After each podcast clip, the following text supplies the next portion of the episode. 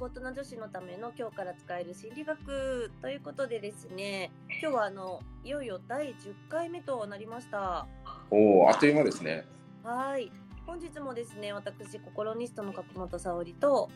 売上デザイン、売上デザインラボの久野でお送りし ます。すいませんいきなり噛みましたね。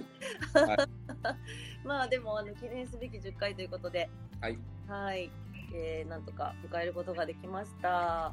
よろしくお願いします。はい、あの毎回ですね、まあ、ちょっとした使える、まあ、今日から使える心理学ということでお伝えしておりますで、まあ、働く大人女子のと銘は打っているんですが、はいまあ、でもね男性にも使える、そうですね。はい、ネタになっているかなというふうに思っております。はい。はい、で今日はですねええ、ネームコーリング効果ネーム降臨効果。はい。というのをご紹介したいと思います。はい。はい、まあ、その名の通りネームコーリングなので ええ、それを呼ぼうっていうことなんですけども、はい。はい、仲良くなりたい相手の人とかはい。初対面の人とか、えまあ、距離をぐっと縮めたい時ですねえ、えはいやっぱり名前を呼ぶといいそうなんですよえ、なるほど。はいでこの相手の名前を呼ぶことでええそ、の好感度が大きく変化するっていうことを心理学ではネーム効率効果というふうに呼うんんでうんうるんですん。で例えばですね、まはあ、いに15分間会話をしてもらってはい。での名前を呼んだ時とはい。呼ばなかった時でええ、印象が変わるかっていう実験が行われたそうなんですね。はい。その結果、えー名前を呼んだ方が社交的な印象とかはい。フレンドリーなイメージうんうん。あるいはなんかもう一度会ってみたいななどはい。相手に対して好印象を持ったっていう結果が出たそうなんです。なるほど。はいでなんかままあ呼び方ももちろんあると思うんですけど、はいはい。はい、あのその呼び方さえ間違えなければですねえお名前をこうちょっと逆に意識してえ、はい。呼んでみると、うんうん。まあ、距離を縮めるっていうことができるそうなんですよ。はい。はいまあ、ただ日本の場合ねあんまりこういきなり慣れ慣れしくするとちょっとびっくりされる方もいると思うので、うんうん。まあ、例えばあの私名前覚えるの苦手なんでちょっとご下のお名前で呼んでいいですかとかはい。あるいはなんかあだ名とかもいいと思うんですよニックうんネーうムん。なもので、まあええ、ね、やっぱりこうちょっと例えば女性の下の名前を男性が急に呼び捨てとかすると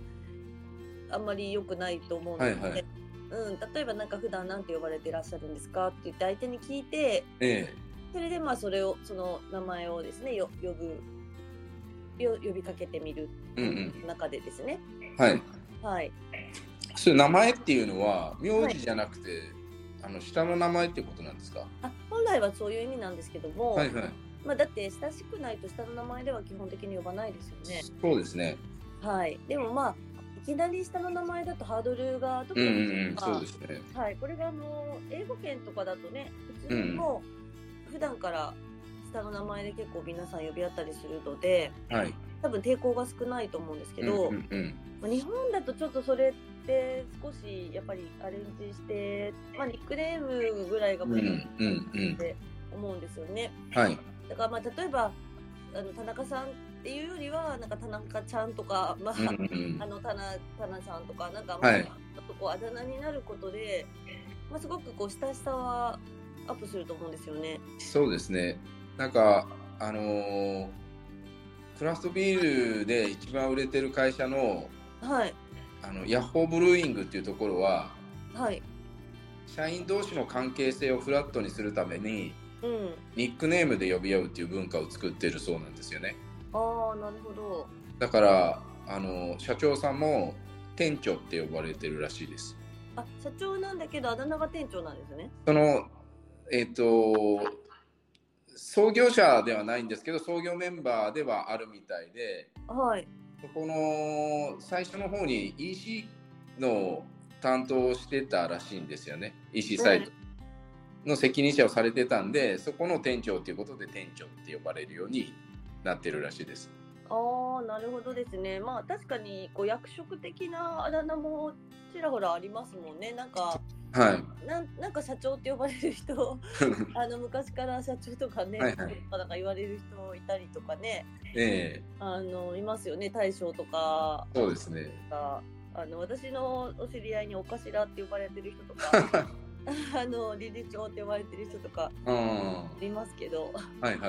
やっぱりなんか名字で呼ぶよりはなんとなく親しみとか,、なんか距離がね縮まるような気はしますよね。そうですね。ニックネーム、なかなかやっぱおっしゃるように、日本の文化だといきなりね、あの、ファーストネームは厳しいと思うんですけど、ニックネームだと、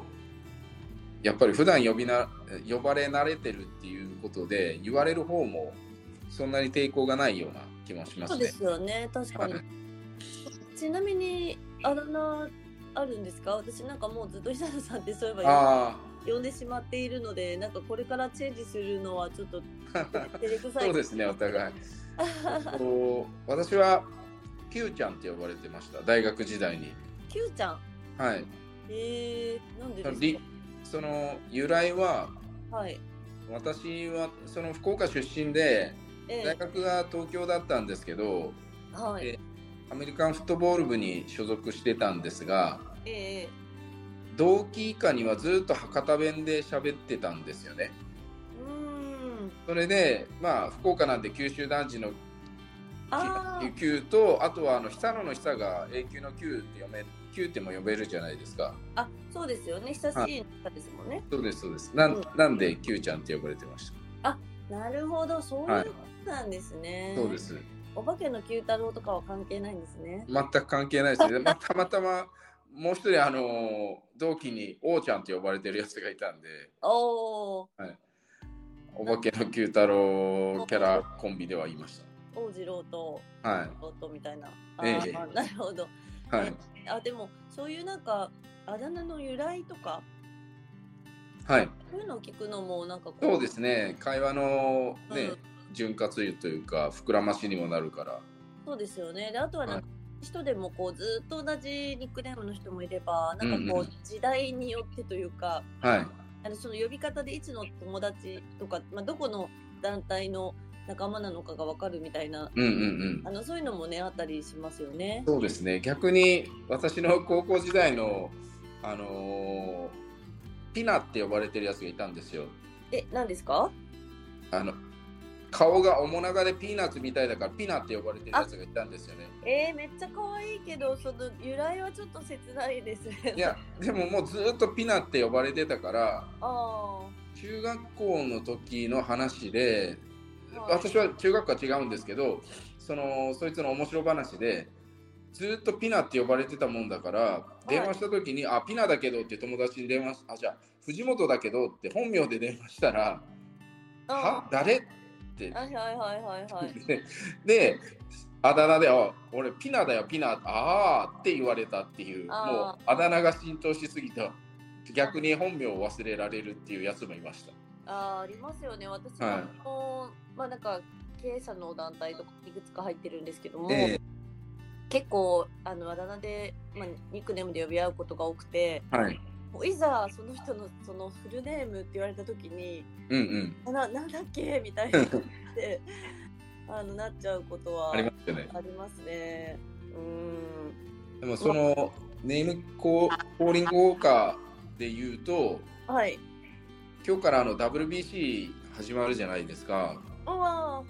監督の栗山さんってそれこそ下の名前でよく呼んでますよねーあそうですよね。なんかあのーやっぱり一気してやられてるのかもしれないですね。ですよね、多分選手とのね、コミュニケーションを選手側に取りやすくさせるためで、はいそういうふうに呼んでらっしゃるのかなって勝手に予想はしてたんですけど、ああ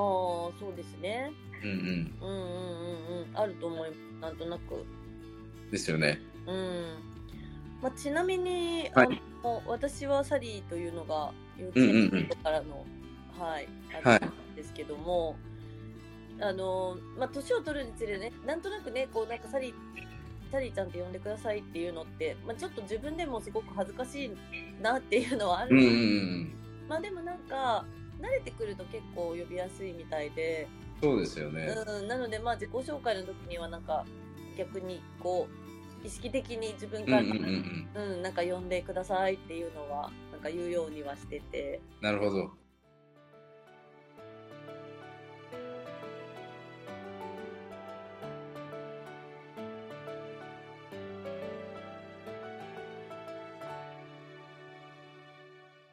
はい。でもまあそこでも、サリーっていきなり、まあ呼んでくれる人もいれば、まあサリーちゃんとかサリーさんとか、はいはい。 あと最近だとなんか年下の知り合いもやっぱりすごい多くなってくるのうんうんとか、そうするとなんかサリー姉さんとかって呼ばれ出したりとかしてちょっと同じこうあだ名でもなんだろうね年な年輪を感じるというか、うんうなんんか。その子供の頃はなかったはい。バリエーションですよねと うんうんうん。まあだからサリーばあちゃんって呼ばれないようには頑張りたいなとは思うけどあでも姉さんがつくとちょっと芸人っぽい感じがしますよね。そうなんですよね。で、しかもなんかその、同じ割とこう、なんですかね、お姉さん分的な位置づけの女性でも、はいなんかこう別の方は、あの、はい。お姉さんお兄さんのあの、いわゆる兄弟の時に使う姉妹の姉なんですよ。えで、私の、あの、サリー姉さんの姉はなんか変換されると、あの、姉子の、なんていうんですかね、あえの、はいはい。あの女編にあの勝つっていう字ですよね。あ、そうです、そうです、あの、なんていうんだろう極道の妻的 な。 そうそうそう。はいなぜかあっちに変換され る、されてて、なるほど。あれみたいな、ん同じね姉さんでもちょっと違ってくるじゃないですかイメージ全然違いますね。イメージね違いますよね、はい。うんまあなのでまあなんか早めに先手必勝しとくのはありかもしれないですねそのうんうんうんまあ呼ばれる、まあ、ニックネームもはい。こう人に任せてるとなんか意外なあれっていうものになうリスクもあるのでうんうん。あの意識的にこの技を使うのであればまずは自分が呼ばれたいうんうんうでん。ももうあの相手がどう思うと貫くみたいな。はいはいはい。でその上でまあね相手の方のまあ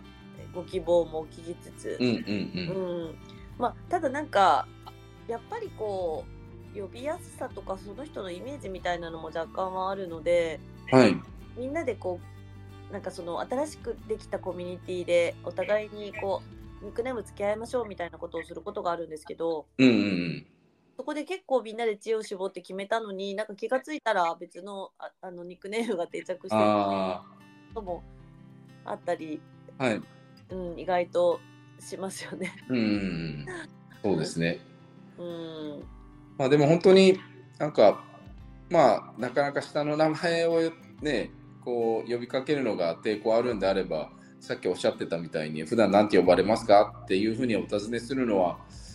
さらにコミュニケーションのその円滑化を図るためのいい手段だなって聞いてて思いました。うん、そうですよねだからまああの恋愛とかっていうことで言うとうんうん距離を縮めたい相手の人なんかだとね、やっぱりこうなんか積極的にちょっとそうやって、まあ、ニックネームで呼び合うみたいなシチュエーションを作ればいいと思いますし、はい。まあ職場とかだと例えばあの私はやっぱり研修のお仕事が多いので、うんうん。えっと、毎回はしないんですけれどもそのはい方の方に、うん。まあ、名札をお配りして呼ばれたい、まあ、今日呼ばれたいお名前というか、まあ、うんうんニックネームを、あのそれぞれこう書いてくださいって言って書いてもらって、はい。えー名札につけたりすることが結構、うんうんね、あとはまあなんか交流会とか医療職会とか、そういうこうちょっと人が初対面の人が集まる場とかだと、うん。うん。まあ、あえてねそういうこう名札にニックネームを書いてもらって今日はそれで呼び合いましょうみたいな形で、はい。まあ、ちょっとその距離感を縮めるよううな、んううん。ん試みをしたりすることって結構あるんですけどありますね。はい。はい、だからまあそれだけやっぱり効果がねあるからうんいうんうんろんな場面ってこう使われてるんじゃないかなとは思うので、なるほど。はい。はい、ぜひね皆さんもその、まあ、いろ意外と使える場面ってたくさんあるとう思うんうん。うんまあ、あの相手が誰であろうともですね、はいうん、ぜひ使ってみていただけるといいのかなっていうふうに、そうですね。はい、はい。言っております。はい。はい、そんな感じで、はい。はい、ということでですえね、えはい、今日はあのオールネーミング効果ということで、ええはい、あ、ネームコーリング効果ですね。ーリングはい ダメですね、なんか もう入れ違っちゃってます。えっと、ネームコーリング効果です。出たいです。はい、ということで、えええーぜひね、そうですね。対相手の方うんうん。との間で、はい、はい、今日から使ってみていただきたいと思います。はい、はい、で毎回お伝えしてますが、なんかね、ご意見そうですねと、はい、あとはこういう時に使える心理学うんうんうんテクニックないのとか、まあそういはうこうありましたら、インスタグラムですはい、の方でね、えーねごいただければと思います。あのワンちゃんもあ、言聞っこえてまますすね。いやー、最後のリクエストくれと最後でそうですね。はい、もう声がね、大きいんですよ。今今出てるはずなんですけど ね、そこからでも聞こえるっていう。うんうん、はい。ということで、お待ちしております。 はいでは、えはい、はい、第10回ですね。今日から使える働く大人女子のための心理学。はい。はい。また次回お会いしましょう。ありはい、よろしくお願いします。はいありがとうございましたがとう。ございました。はい